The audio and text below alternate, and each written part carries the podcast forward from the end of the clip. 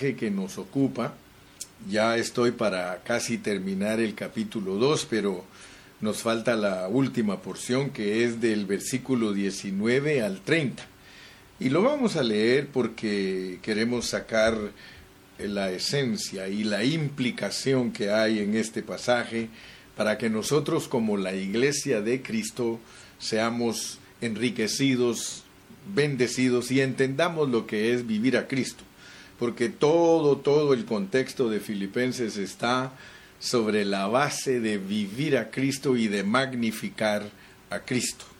Dice entonces la palabra del Señor en el 2.19 al 30.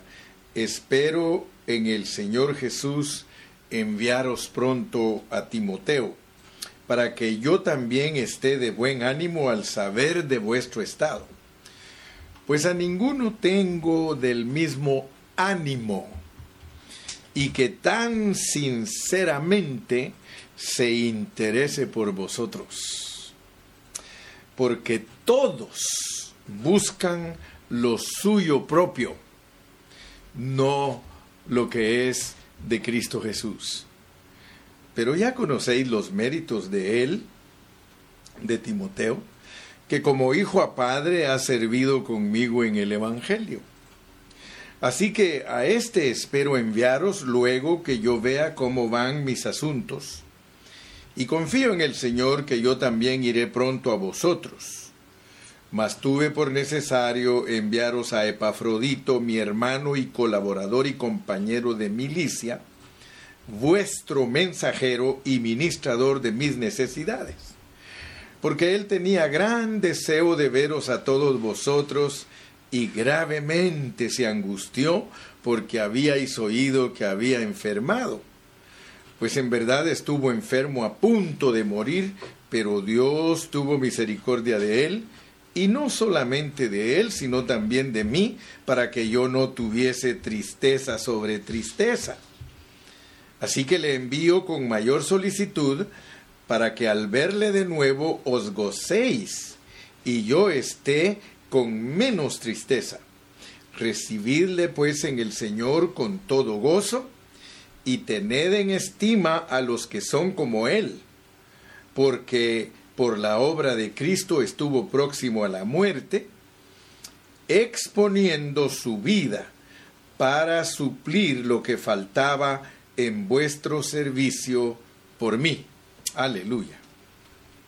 Vamos a orar. Padre Celestial, Gracias por estos 11 versículos que nos van a estar ocupando en estos últimos mensajes del capítulo 2.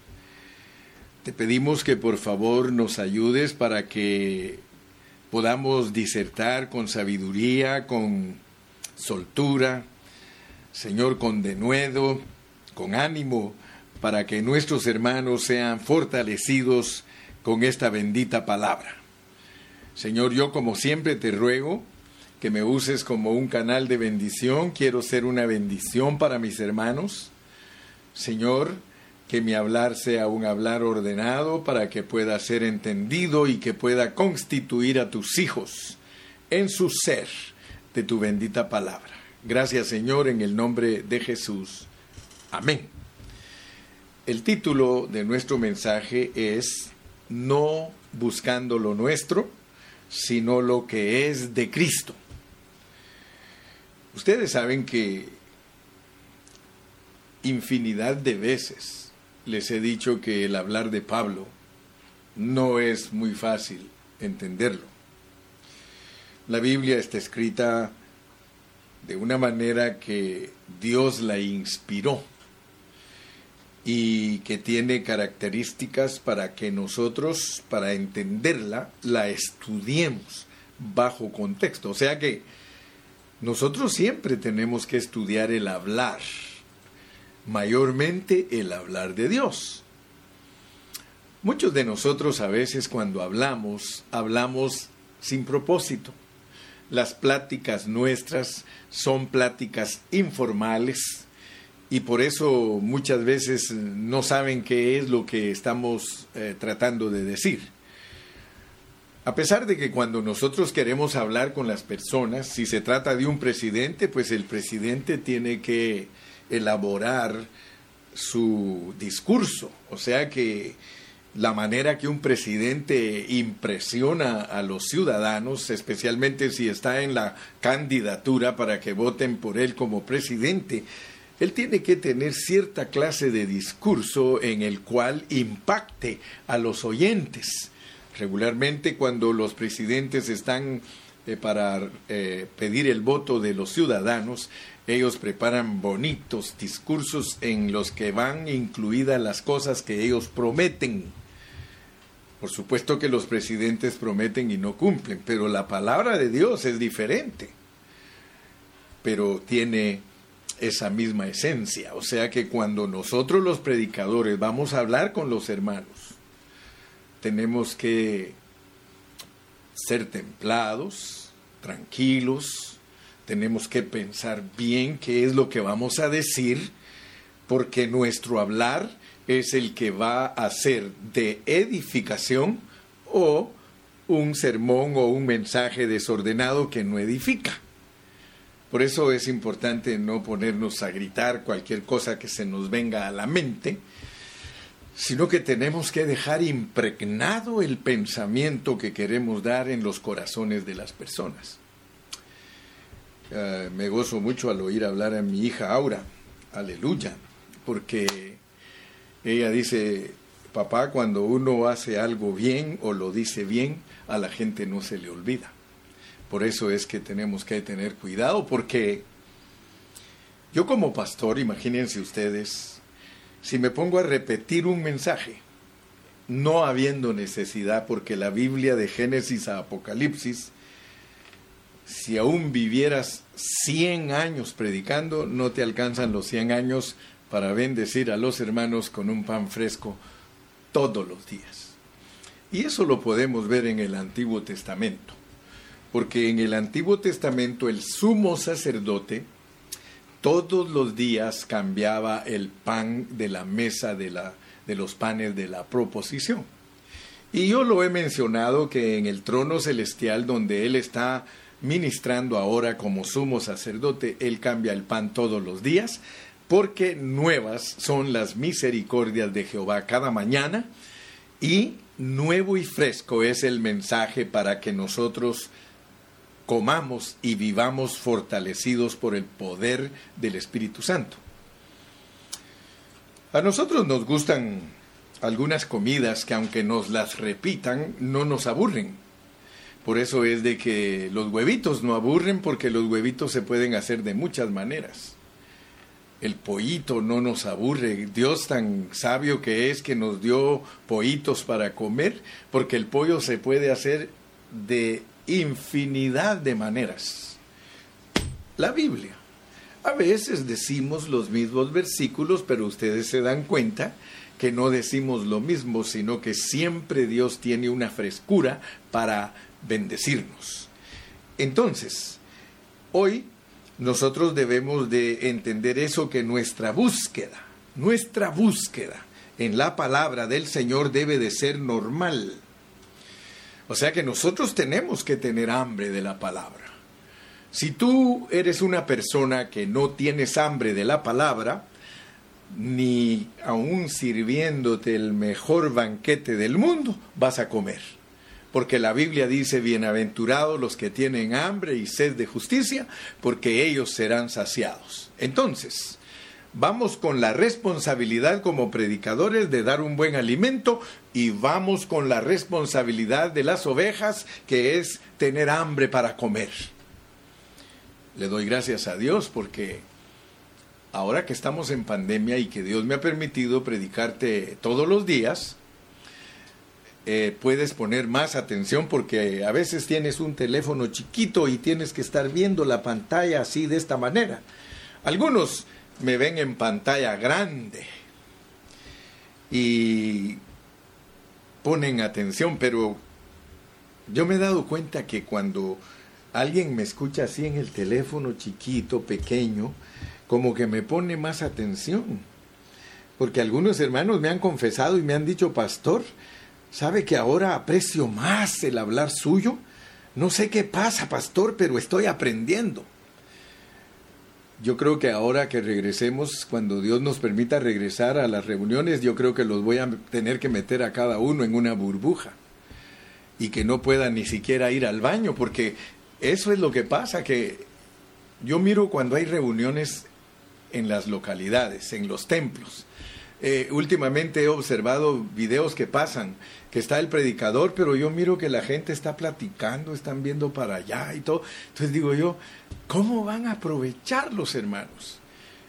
Entonces, yo creo que tenemos que inventarnos un sistema nuevo al regresar a las reuniones, ya sea con audífonos cada uno, yo no sé cómo se debe de hacer, pero algo estoy aprendiendo en la pandemia que tengo que cambiarlo al regresar a las reuniones. Yo no sé qué voy a hacer, si amarrarlos o ponerlos con audífonos o, prohibido que se estén volteando a ver los otros y, o hacer cajones, un cajón para cada uno que solo se pueda ver para enfrente y que tenga su, su, su teléfono ahí porque, oiga, yo, yo me doy cuenta que muchos años perdidos yo les he predicado 30 años y algunos a veces dicen, hermano, yo no sabía eso. Hermano, pero si lo he repetido, ah, es que también has faltado demasiado a las reuniones y por eso es que no sabes muchas cosas. Entonces estoy hablando de esto por una razón, porque aquí dice en lo que me voy a ocupar, no buscando lo nuestro, sino lo que es de Cristo Jesús. O sea que vamos a hablar ¿Cuáles son los intereses que nos mueven, pues? ¿Qué es lo que te mueve a ti en la vida de la iglesia? ¿Estás buscando las cosas de arriba o estás ocupado en las cosas terrenales? Pablo, Pablo es tremendo, hermano. Pablo, mire lo que dice aquí. Dice, voy a volver a leer 19, 20 y 21, porque de aquí es donde nos va a salir la esencia en esta noche. Espero en el Señor Jesús enviaros pronto a Timoteo, para que yo también esté de buen ánimo al saber de vuestro estado. O sea que quiero que entiendas que Pablo estaba muy interesado en los hermanos. Algunos nos juzgan a los pastores, como yo estoy seguro que juzgaban a Pablo, porque algunos quizá juzgaron a Pablo que él hablaba mucho de los hermanos porque quería las ofrendas de los hermanos. Y como aquí vamos a aprender muchas cosas que Pablo, él mismo las dice, pero las dice en una forma bien diplomática. Mire, mire cómo dice aquí en el versículo 23. Así que a este espero enviaros, o sea que él quería enviar a Timoteo. Pero dice, luego que yo vea cómo van mis asuntos. Si tú tienes sabiduría para juzgar las cosas bajo contexto, te vas a dar cuenta que Pablo estaba hablando allí en el versículo 23 que él tenía que chequear su cartera. Tenía que ver cómo estaban sus fondos para poder mandar a Timoteo. Por eso dice, así que a este espero enviaros porque en Romanos él habla, dice, ¿y cómo irán si no fueren enviados? O sea que ninguno de nosotros, los siervos de Dios que vamos a predicar el Evangelio, podemos ir a ningún lado si los hermanos no proveen para nosotros para que vayamos. Por eso dice, ¿y cómo irán si no fueren enviados? Ahora él aquí dice, así que a este espero enviaros luego que yo vea cómo van mis asuntos. Y confío en el Señor que yo también iré pronto a vosotros. Se da cuenta que Él está hablando de sus finanzas. Están implicadas pues sus finanzas, pero como Él era diplomático y los siervos de Dios debemos de ser diplomáticos para nuestras finanzas. Yo no puedo abiertamente y declaradamente pedirle a un hermano, mira, hey, ayúdame, dame dinero, dame esto. No. Si los hermanos no les despierta ese interés Dios, ¿cómo primero nos morimos de hambre que pedirle a los hermanos. Algunos hermanos que me conocen a mí me dicen el hermano Garrido no nos va a pedir. Porque regularmente nosotros decimos, eh, hermano, si necesitas algo, me avisas.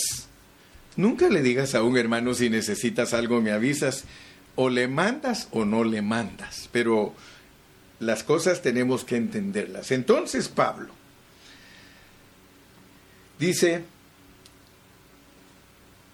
porque todos buscan lo suyo propio, no lo que es de Cristo Jesús. Y el versículo 20 dice, pues a ninguno tengo del mismo ánimo.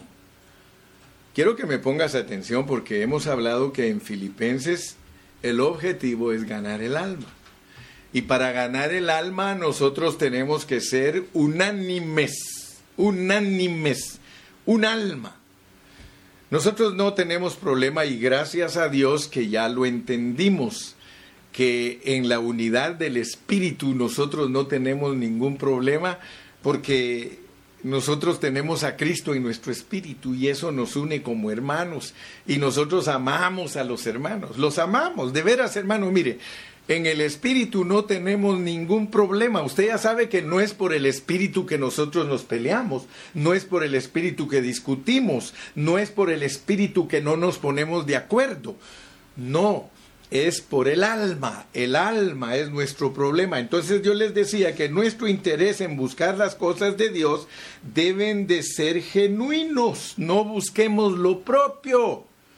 Si nosotros tenemos un interés genuino para las cosas de Dios, nosotros no buscamos nuestras propias cosas, nuestro propio provecho. Ahora, quiero que por favor ustedes se den cuenta que no es fácil encontrar hermanos que tengan el mismo ánimo no es fácil en la vida de la iglesia encontrar hermanos que sean humildes y sencillos y que no den lugar a estar peleando por asuntos que no tienen nada que ver en el buen desarrollo de la vida de la iglesia. Porque quiero decirte que uno se preocupa por lo de uno y no lo que es de Cristo.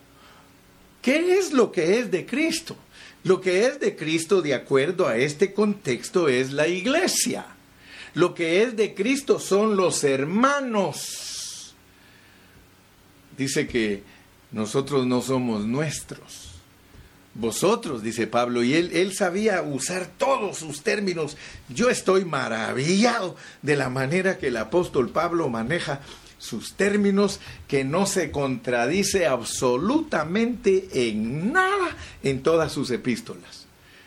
Todas sus epístolas encajan perfectamente en la administración divina y no se desvía ni un, ni un ni una milésima a la derecha, ni, ni, una milésima a la izquierda. El hablar de Pablo es consistente a través de todas sus epístolas.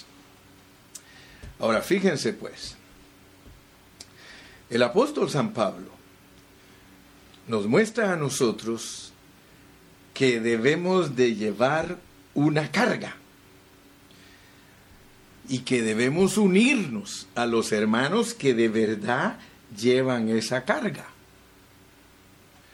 Si nosotros, todos los pastores y los ancianos de las localidades, no tenemos un corazón para la iglesia, para los hermanos, entonces nosotros estamos buscando lo que es de nosotros.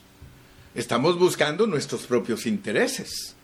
Porque Dios nos dice aquí en esta epístola que nosotros debemos de buscar lo que es de Cristo, los intereses de Cristo.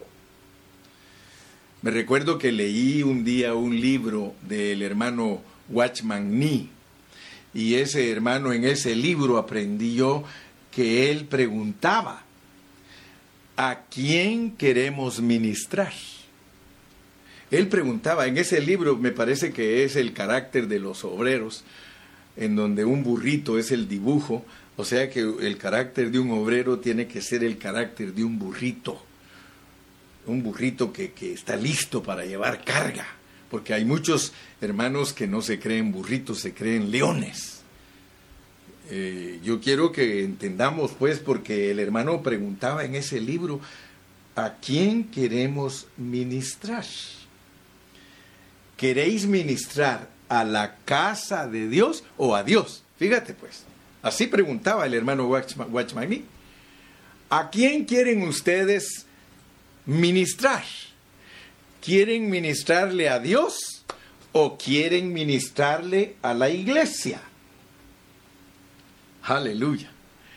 Pues yo quiero decirte que aquí vamos a entender algo bien precioso, porque nosotros ya manejamos también estos términos de Pablo. Hemos hablado del Cristo objetivo, el Cristo subjetivo, el Cristo experimentado. Hemos hablado del espíritu, del alma y del cuerpo y que nosotros somos tripartitos. Hemos hablado que en nuestro espíritu está la unidad del espíritu por la vida de Dios, pero que en nuestras almas tiene que haber unanimidad, o sea que nosotros tenemos que ser uno en el alma. La unidad del espíritu nos va a llevar a la unidad del alma. Ningún hermano puede tener solo la unidad del espíritu y ser vencedor ni tampoco un hermano puede tener solo la unidad del alma y ser vencedor, porque están entrelazadas, están tomadas de la mano. O sea que nosotros, si queremos ser verdaderamente los hombres de Dios, los siervos de Dios, y esto que les estoy hablando es profundo, esto es profundo, porque en nuestro espíritu nosotros podemos ministrarle a Dios podemos ministrarle a Dios en nuestro espíritu. Entonces, puede ser que muchos de nosotros tengamos esa actitud, porque muchos hermanos la tienen. O sea que muchos hermanos son buenos para amar a Dios, hermano. Son buenos para orar, son buenos para ayunar, son buenos para estar en comunión con Dios. Usted los ve que son tremendos. Pero cuando usted quiere verlos funcionar en la iglesia, no funcionan, hermano. Porque no tienen la unidad del alma. O sea que ministran a Dios. Y fíjese, por favor, yo quiero que usted se dé cuenta que uno puede ministrar a Dios y no ministrar a la iglesia.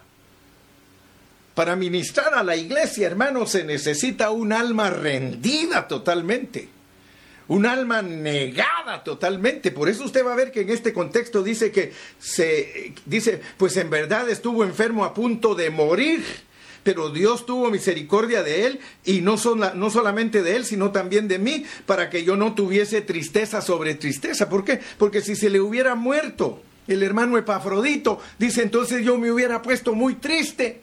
¿Por qué? Porque Epafrodito y Timoteo, ya no digamos si se me muere Timoteo, pues a ninguno tengo del mismo ánimo. Yo quiero que tú te des cuenta, hermano, que no es fácil encontrar hermanos para unirnos en el alma. No lo hay, hermano. Te lo digo yo, que tengo 40 años de bregar con este asunto del Evangelio, de la vida de la iglesia y de bregar con pastores. Los pastores son bien difíciles, hermano, de que tengan el mismo ánimo. Bien difícil. Pablo dice aquí, solo tengo a Timoteo y a Epafrodito. Y ellos son los únicos dos que se preocupan por mí, están siempre viendo cómo no me falte nada de mis asuntos. Y, y aquí vamos a darnos cuenta de algo, hermano. Aleluya. Muchos de nosotros nos ocupamos en la iglesia al revés porque hay hermanos que son buenísimos para trabajar, hermano, en la vida de la iglesia y eh, darles de comer a los hermanos y hospedarlos y hacer cosas para ellos.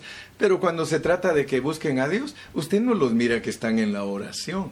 Entonces, lo que estoy tratando de que veas tú en este día es de que no busquemos lo nuestro, sino lo que es de Cristo. Y lo que es de Cristo es, hermanos, ministrarle a la iglesia, ministrarle a la iglesia. Entonces yo quiero que tú sepas que estos dos aspectos de nuestro servicio no pueden estar separados. Nosotros debemos de estar bien claritos acerca del ministerio del Nuevo Testamento. Si nosotros tomamos en serio el ministerio del Nuevo Testamento, nuestro ministerio porque nos hacemos uno con ese ministerio, nuestro ministerio se vuelve el ministerio del Nuevo Testamento y nosotros vamos a poder ver buenos resultados. Tenemos que hacernos la pregunta, ¿qué servimos? ¿Servimos comida sólida? Gloria a Dios, pero debemos de servir comida digerible yo creo que no hay gozo más grande para nosotros, para el pastor, no hay gozo mayor que estar conscientes de que estamos tocando el corazón de Dios con respecto a lo que hacemos en la obra, porque debemos de descubrirlo. Los pastores debemos de descubrir y estar conscientes que estamos tocando el corazón de Dios con el trabajo que estamos llevando a cabo, porque le estamos cuidando a su iglesia. Eso es tremendo, hermano. Eso es tremendo que tú estés consciente que le estás cuidando a Dios sus ovejas. Por eso me recuerdo de Moisés. Moisés dice la Biblia que cuidaba ovejas de su suegro. Y los pastores tenemos que ser esos Moiséses modernos, que estamos cuidando las ovejas de su suegro. Porque las ovejas son de nuestro Padre Celestial, pero las ovejas son la esposa de Cristo. Entonces estamos cuidando ovejas del suegro, porque esas ovejas se van a casar con Cristo y nosotros los líderes correctos nos vamos a derramar como libación. Me explico, ¿verdad? Yo creo que tú me estás entendiendo. Ahora gracias a Dios que ya entendemos todos estos asuntos, así que las ovejas que se, se, desarrollen y crezcan y dejen que Cristo se forme totalmente en ellas, serán una ofrenda presentada a Dios de parte de los siervos que Dios nos use y juntitos vamos a hacer la satisfacción total del Padre, que es una figura en las ofrendas con la libación Así que las ovejas que den a luz a Cristo y los siervos que nos derramemos sobre ese sacrificio, somos la comida y el postre para Dios, somos los que alegran el corazón de Dios. Dale un aplauso a Cristo, aunque estás ahí solito, dale un aplauso. Y aunque sea, pon allí en tu, en tu, en tu Facebook, pon las manitas, pon las manitas, aleluya, aleluya. Quiero recordarte que Filipenses no es un libro de doctrina. Filipenses es un libro que nos enseña cómo experimentar a Cristo. Pero yo quiero que sepas que ahora estamos en el área de que no se puede experimentar a Cristo para satisfacción personal. Qué linda es la palabra. Te das cuenta que después de que te enseñan que hay que disfrutar a Cristo, que hay que vivir a Cristo, que hay que magnificarlo, ahora te va a encaminar hacia la iglesia, hacia el cuerpo de Cristo. Te va a encaminar a que entiendas que este trabajo lo tenemos que hacer todos juntos, pero con un mismo pensar. Pablo estaba totalmente claro respecto al ministerio y por eso él sabía que él actuaba como vino. Ahora acuérdate, amar a Dios es amar a los hermanos amar a los hermanos es amar a Dios. Por eso es que Pablo decía, Pablo tenía el pensamiento de Moisés. Cuando tú lees sus epístolas vas a darte cuenta que él tenía el pensamiento de Moisés, lo invadía, cuidando ovejas del suegro, cuidando ovejas del, del suegro. ¿Acaso él no decía que él iba a presentar a la iglesia como una novia? Él dijo, os celo con celo de Dios, porque vosotros sois una virgen que yo tengo que presentar. Él ya cargaba el pensamiento de que la ofrenda era la iglesia, el sacrificio, una ofrenda agradable de los gentiles, y yo me derramo sobre ellos como libación. Él cargaba ese pensamiento. Eso era lo que lo gobernaba. Él disfrutaba doblemente, él decía, eres mi amor, Señor, eres mi gozo, yo te vivo a ti, pero ya entendí que no es para mi satisfacción personal el aprender a vivirte. Miren qué lindo, por eso les dije, esto es profundo, porque después que aprendes que Cristo tiene que ser magnificado en tu cuerpo y que para ti el vivir es Cristo, ahora te dice, ok, ya lo entendiste, pues es para los hermanos, no es para tu satisfacción. Tú tienes que siempre saber que todos los demás son superiores a ti. Tú debes de saber que te debes a sabios y no sabios. Oiga, hermano, Dios desarmaba al apóstol Pablo mostrándole sus realidades. Y por eso Pablo, hermano, llegó a ser un gran apóstol, hermano. Yo quisiera que no se te olvide y quisiera hacer énfasis muy fuerte y decirte lo que es de Cristo Jesús. Porque todos buscan lo suyo propio, no lo que es de Cristo Jesús. ¿Sabes qué es buscar lo suyo propio? No creas que te está hablando de que estás buscando cosas terrenales. No, no, no. Que solo estás buscando a Cristo para satisfacerte tú mismo.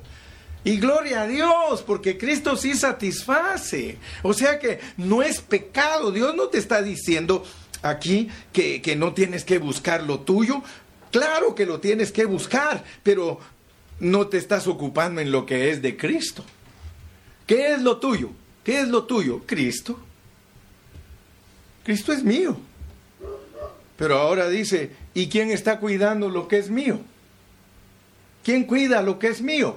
Todos ustedes envanecidos, ustedes bien satisfechos. Aleluya, gloria a Dios. Te gozas porque Dios te da esta bendición. Te gozas porque Dios te dio esta otra bendición. Te gozas porque te va bien en el trabajo. Te gozas porque ganas buen dinero en el trabajo. Te gozas porque en la pandemia no te quitaron el trabajo y ahora tienes más dinero en el banco. Pero ¿acaso lo sueltas? ¿Acaso lo sueltas para los que están necesitados? ¿Acaso estás tomando tu responsabilidad? No, no la estás tomando. Entonces solo estás pensando en lo tuyo. Solo como me bendice Jehová, aleluya, dame más, Señor. Eh, me, me, gusta esa expresión que usan en inglés. Dice, seconds, seconds. ¿Ustedes saben lo que es eso? Seconds. El que se quiere repetir comida. Segundas. Cristo. Cristo no es solo para tu satisfacción, hermano. Oh, por eso le puse al mensaje de título, no buscando lo nuestro, sino lo que es de Cristo. Lo que es de Cristo, aquí hermano, es la iglesia. Lo que es de Cristo es cuánto edificamos la iglesia. Lo que es de Cristo es saber que no estamos aislados. Por eso yo le digo a los hermanos, miren hermanos, ustedes tienen que iglesiar la pandemia nos ha parado, pero yo he sido una persona que siempre estoy iglesiando. Si no estoy en Campeche, estoy en Jalisco. Si no estoy en Jalisco, estoy en Puebla. Si no estoy en Puebla, estoy en Guanajuato. Si no estoy en Guanajuato, hermano, estoy en Guadalajara. Si no estoy en Guadalajara, estoy en el Estado de México. Si no estoy en el Estado de México, estoy en Pachuca. Si no estoy en Pachuca, estoy en Izmiquilpan. Si no estoy en Izmiquilpan, estoy en Simapán. Si no estoy en Simapán, pues eh, no he podido llegar a Giliapan. Ya iba vamos para allá, pero la pandemia no nos permitió llegar. Pero pues quiero decirles que ustedes no deben nunca de pensar que son individuales. Todo el cuerpo de Cristo es uno y tenemos que vivir en esa vida, hermano. En el Facebook, salúdense, envíense los mensajes, se, ubíquense, pónganse al servicio de todos, hermano, y todos predicamos lo mismo, y no importa si repetimos lo mismo, si el mismo libro estamos predicando todos los pastores, gloria a Dios, hermano, eso va a avergonzar al diablo, porque entonces van a decir, estos son unánimes. Allá en el fondo, muchos de nosotros como pastores tenemos lo de nosotros y queremos llevar a cabo lo de nosotros y no nos interesa lo de Cristo. Lo de Cristo es que estemos unánimes que nuestra búsqueda, hermano, no sea algo que nos interesa solo para nosotros. Yo me recuerdo del hermano Fernando Ceballos, cuando él estaba en vida, era un hermanito que siempre se me acercaba a mí y me decía, hermano Gilbertito, y se sobaba las manos. Y, yo le decía, ¿cómo estás, Fernando? Aquí dice, como mosquita en vidrio, como mosquita en vidrio, dice, ya has visto que las mosquitas en vidrio, dice, que siempre se están pasando las manitas por la cabeza. Hermano, ese hermano me enseñó a mí cosas muy bonitas, muy, muy bonitas. Él me, me, enseñó algo que nosotros tenemos que aprender. Yo creo que tal vez no era de él ese, esa expresión, pero él me enseñó y él se ponía con su guitarra a cantar. Y él siempre me decía, hermano Gilberto, te voy a cantar de la manera que son los hermanos en la iglesia. Y agarraba su guitarra y se ponía a cantar, me importo yo y yo y solamente yo y nadie más que yo. Me importo yo y yo y solamente yo y yo y yo y nadie más que yo. Era una canción. Y esa canción no decía así. La canción dice, me importas tú y tú y tú y solamente tú y nadie más que tú. Me importas tú y tú y tú. Mira, el día que tú cantes delante de Dios a los hermanos, me importas tú, me importas tú, entonces vas a cumplir lo que yo estoy predicando en esta noche. Dice, pues a ninguno tengo del mismo ánimo. ¿Cuál era el ánimo de Pablo? ¿Cuál era su alma? Era buscar lo que es de Cristo. Y por eso dice el 22, pero ya conocéis los méritos de Timoteo. Él se maneja conmigo como que fuera mi hijo. Yo lo trato a él como que yo fuera su papá. Y él me ayuda en el Evangelio. Él me ayuda para que la, la economía de Dios, la administración de Dios se lleve a cabo. Hermanos pastores, cuando ustedes descuidan, cuando ustedes descuidan el ánimo, del hermano Carrillo, de la obra del hermano Carrillo, ¿cómo puedo yo llevar a cabo, hermano, las actividades? Si hay actividades en las que tenemos que invertir, ¿Sabe qué carga tengo ahorita? Tengo la carga de que cuando se quite la pandemia hagamos un seminario en el Estado de México, allí con la hermana Rivera, ahí con la hermana Alejandra, hacer un, un seminario, pero tenemos que rentar un local, tenemos que juntar para dar comida a todos esos que van a venir a oír la palabra del Señor. Entonces, hermano, si nuestros intereses son individuales y son solo buscando lo nuestro, nunca vamos a colaborar para que la iglesia se desarrolle y vuelvo a repetirles, las iglesias y los hermanos, si nosotros no estamos buscando las iglesias, si no estamos buscando a los hermanos, si no estamos tratando de ser uno en el Facebook, en el YouTube, en las páginas, uno, uno, uno, pensando una misma cosa, predicando un mismo evangelio con esa carga de que los hermanos lleguen a ser vencedores, si no buscamos eso, entonces somos anormales. Quiero decirte, y quiero resumírtelo, disfrutar a Cristo de acuerdo a estos eh, contextos. Disfrutar a Cristo, vivir a Cristo, magnificar a Cristo es cuidar a los hermanos. Hay muchas personas que no han entendido eso, no han entendido que la iglesia no es para que nosotros vayamos allí a descansar, la iglesia es para ir a cuidar a los santos. Preocuparnos de la iglesia es disfrutar a Cristo, hermanos. ¿Sí? Nuestro disfrute es Cristo y Él debe de despertarnos una pasión por las iglesias. Muchos disfrutan a Cristo pero sin la conciencia del cuerpo, no tienen conciencia del cuerpo. Y el disfrute de Pablo es nuestro modelo. Aquí tenemos el modelo del disfrute. Pero no vayamos a ser como los hermanos Saulos, porque hay hermanos que no quieren eh, desarrollarse, son Saulos. Yo dije Pablos. Los Saulos persiguen la iglesia, pero los Pablos son los que dan su vida por la iglesia. Mire qué tremendo, hermano. El apóstol que mataba a cristianos ahora los tiene que amar. Así que ya no podemos seguir matando a los hermanos. ¿Se acuerdan cuando estudiamos Levítico? Dice que no vayamos a coser a, la mamá en la leche de los, eh, a, los, a, los, hijos en la, en la leche de la mamá. Dice que no, tenemos que cuidar a los hermanos que Dios nos da. Debe de haber un balance, debe de haber un equilibrio. Tú debes preguntarte, ¿cuáles son mis intereses en la vida de la iglesia? ¿Cómo me muevo yo en la iglesia? Analízate, analízate, hazte preguntas. Yo estoy en la vida de la iglesia, estoy de verdad cuidando a los hermanos, estoy de verdad cuidando lo que Dios me ha puesto a cuidar o, o yo estoy esperando que me cuiden a mí. Porque la mentalidad de nosotros es que me cuiden a mí. Ah, sí, un bebón ahí, un bebote, que te estén siempre dando biberón, que te estén cambiando zapeta, que te estén cambiando pañal, como dicen por allá en Centroamérica. Hermano, nosotros tenemos que tener un balance y un equilibrio. La iglesia, los creyentes, aleluya, son los que nosotros debemos de cuidar porque ellos son lo que es de Cristo, ellos son de Cristo. Oh, aleluya, aleluya. Ya se me está yendo el tiempo y quiero terminar. En el versículo 20, leámoslo otra vez pues a ninguno tengo del mismo ánimo y que tan sinceramente se interese por vosotros. Qué lindo es, hermano, cuando hay hermanos que se interesan por los hermanos. Aquí en Pan de Vida en Ontario hay hermanos que yo a veces les pido cosas y ni dos veces se lo tengo que decir. Hermano, podrías ir a limpiar porque van a venir los hermanos. Ahí estoy, pastor. Hay hermanos lindísimos, hermano. Mire, no, y esos cuesta encontrarlos.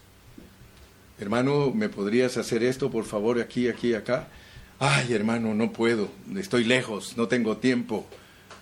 Oh, pero hay otros. Hermano, mira, necesito que hagamos esto, vamos a arreglar el local porque van a venir los hermanos a reunirse con nosotros. Hermano pastor, yo salgo tarde de mi trabajo, pero no se preocupe, yo ahí estaré y aunque sea dos horas, le prometo que trabajo en esta noche y lo que alcance y mañana lo termino. Aleluya, hermano, cuando los intereses no son los nuestros, hermano, sino que estamos por cuidar a esas ovejitas, por cuidar a esos hermanos que están ahí, hermano, ¿cómo se van a desarrollar ellos si no los cuidamos? ¿Cómo vamos a obtener nosotros nuestros galardones y cómo los vamos a ayudar a ellos a que estén perfectos delante de Cristo, hermano. Aleluya. En este libro de Filipenses, hermano, lo más importante es vivir a Cristo, es el punto crucial y nos da un secreto, hermano. Aquí nos da la clave para vivir a Cristo. Quiero que sepas que aquí está la clave para vivir a Cristo. ¿Sabes cuál es la clave para vivir a Cristo en totalidad? Ser uno en el espíritu, ser uno en el alma, para cuidar hermanos ser uno en el espíritu, para llegar a ser uno en el alma, para cuidar a los hermanos.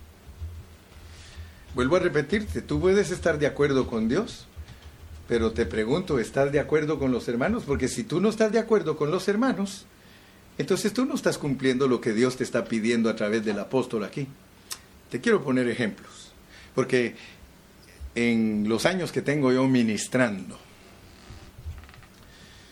yo he conocido localidades y me ha tocado a veces, y, fíjate que yo siempre les digo, hermanos, ah, la mejor cobertura es todos unidos. Yo no quiero que, que ustedes lleguen a creer que la cobertura es un hombre, no. La cobertura es todos juntos, todos nosotros juntos formamos una cobertura.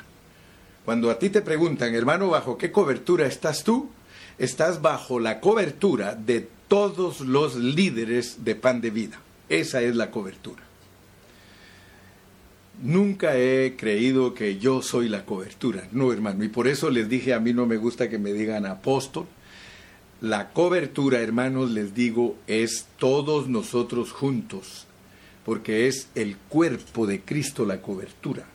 Si uno está fuera del cuerpo, está fuera de cobertura tienes que someterte, sometiéndonos los unos a los otros. Por favor, ponme atención, porque lo que te voy a testificar es testimonio vivo. Te quiero testificar de cosas que me ha tocado a mí eh, eh, pasar en el ministerio. Me gusta más como me tratan los hermanos de Ecuador, como me dice a mí Luchito. Luchito me dice a mí, hermano Carrillo, usted es nuestro hermano mayor. Eh, me gusta más eso. Véanme como un hermano mayor. A veces me dicen papá espiritual, pero no quiero a veces que crean que yo estoy buscando dádivas o estoy buscando fama o estoy buscando preeminencia. No, no, no, no, no. Yo solo estoy buscando que ustedes lleguen a hacer una ofrenda agradable a Dios y que ahí me tiro yo encima de ustedes como vino para que seamos la ofrenda completa experimentada aquí en la tierra por todos nosotros, que es Cristo experimentado a lo máximo. Pero les decía que a veces me han invitado y me han dicho, hermano Carrillo, fíjese que tenemos un problema. Y como hermano mayor me han tomado en cuenta para que les ayude a resolver problemas en ciertas localidades. Y ojalá que esto les sirva a las localidades para que entiendan lo que es ser unánimes, porque hay hermanos que no se dicen nombres, pero no están buscando la unanimidad. Entonces a mí me ha tocado ir y tratar de ayudarles a arreglar su problema. Y les va a maravillar esto. En algunas localidades me ha tocado ir varias veces para tratar de, resolver el mismo problema que tienen desde hace 20 años. Yo voy, pónganle que en esos 20 años yo he ido cinco veces con ellos.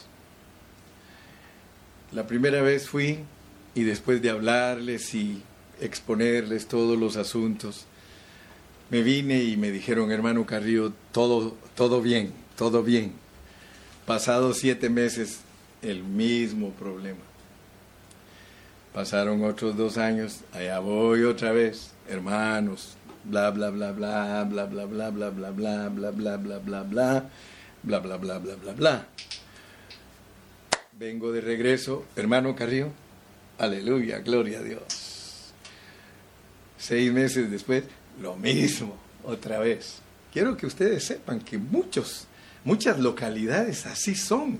Los ancianos no están de acuerdo. Llega alguien y les ayuda a arreglar el problema y se va el que les fue a ayudar a arreglar el problema y ellos siguen con el mismo problema. ¿Por qué estoy hablando de esto? Porque los hermanos no tienen problema en el espíritu, por eso es que duran seis meses buscando la unidad del alma, pero ellos se aman. Ellos aman a Dios, ellos se aman porque uno hermano se ama en la vida de la iglesia, pero en lo que uno tiene problemas es ponerse de acuerdo cómo se va a llevar a cabo el trabajo del Señor. Y el trabajo del Señor es muy importante porque podemos resultar buscando lo nuestro y no los intereses de Cristo.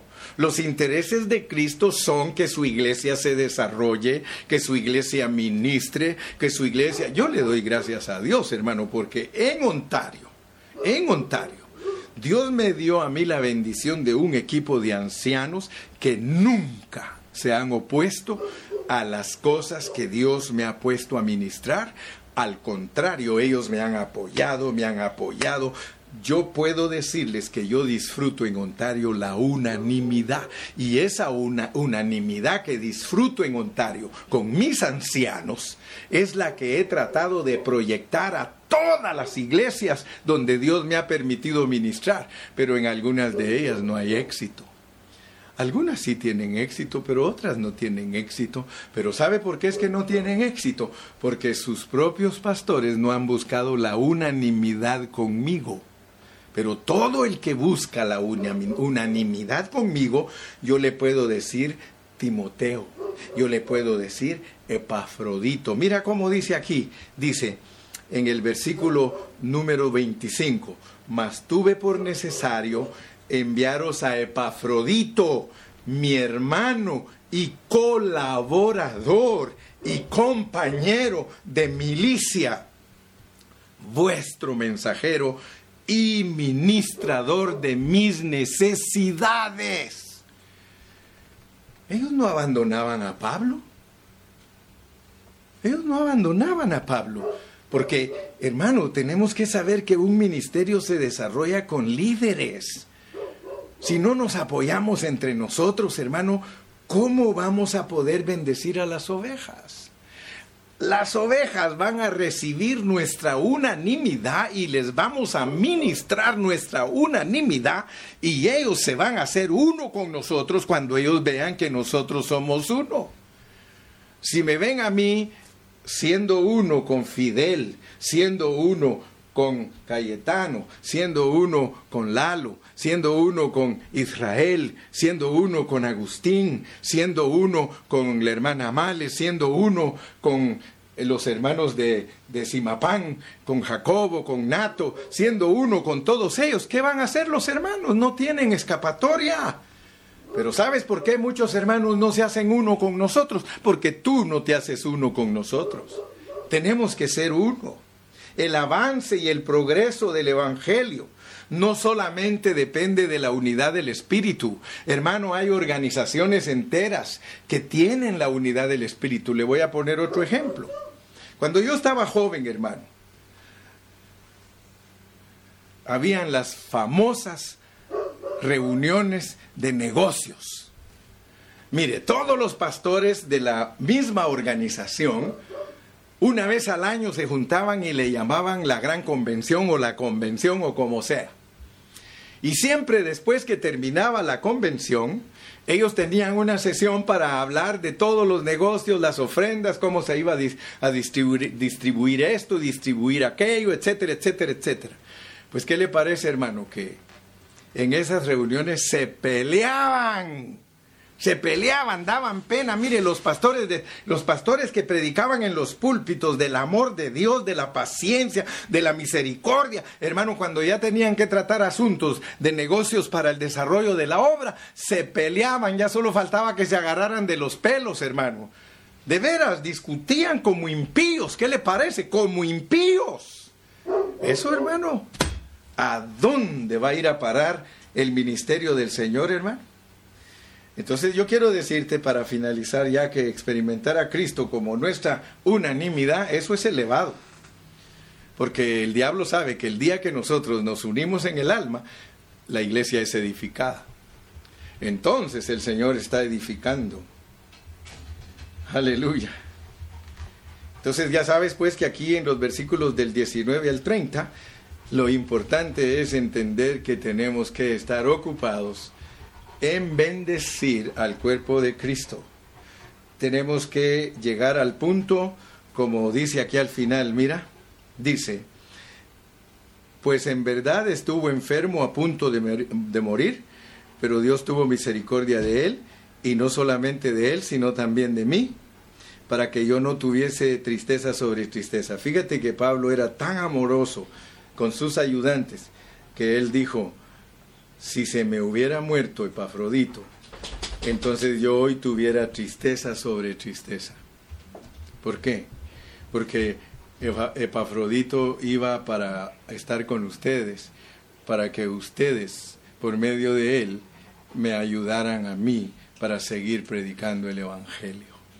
Entonces, hermano, uno en el alma no solamente es pensar igual, sino arriesgar nuestras almas por causa de los hermanos. Mire cómo dice aquí al final. Así que le envío con mayor solicitud para que al verlo de nuevo os gocéis y yo esté con menos tristeza. Recibidle pues en el Señor con todo gozo y tened en estima a los que son como Él, porque por la obra de Cristo, por la iglesia, Él estuvo próximo a la muerte arriesgando, arriesgando su alma, arriesgando su alma, negando su alma, exponiendo su alma. ¿Te das cuenta lo que es negar el alma? Negar el alma, aleluya, es dar nuestra vida para suplir lo que faltaba en, en, vuestro servicio por mí. O sea que él negó su alma y les dijo, hermanos, ¿qué pasa? Ustedes se han olvidado de Pablo. Ustedes ya no le envían las ofrendas que le, enviaban antes. ¿Qué les pasa, hermano? Si Él es el hermano mayor, Él es el que está moviendo muchas cosas. Tuvo que decirles el apóstol Pablo, porque por la obra de Cristo estuvo próximo a la muerte, exponiendo su alma. O sea que Él estaba exponiendo todo lo que Él tenía, Epafrodito, con tal de que el Evangelio avanzara. O sea que lo que Dios quiere que nosotros veamos con claridad es que cuando hay unanimidad se arriesga el alma, se sacrifica el alma, se niega el alma, porque entonces ya no estamos buscando solo lo nuestro, sino lo que es del Señor Jesucristo. Padre, gracias en esta noche porque me has dado una vez más el privilegio de edificar a tu pueblo por medio de tu bendita palabra. Ayúdanos a seguir adelante y permite, Señor, que el domingo estemos de nuevo listos para recibir la bendita palabra. A su nombre, gloria. Amén y amén. Hasta el domingo a las 10 de la mañana. Bye bye.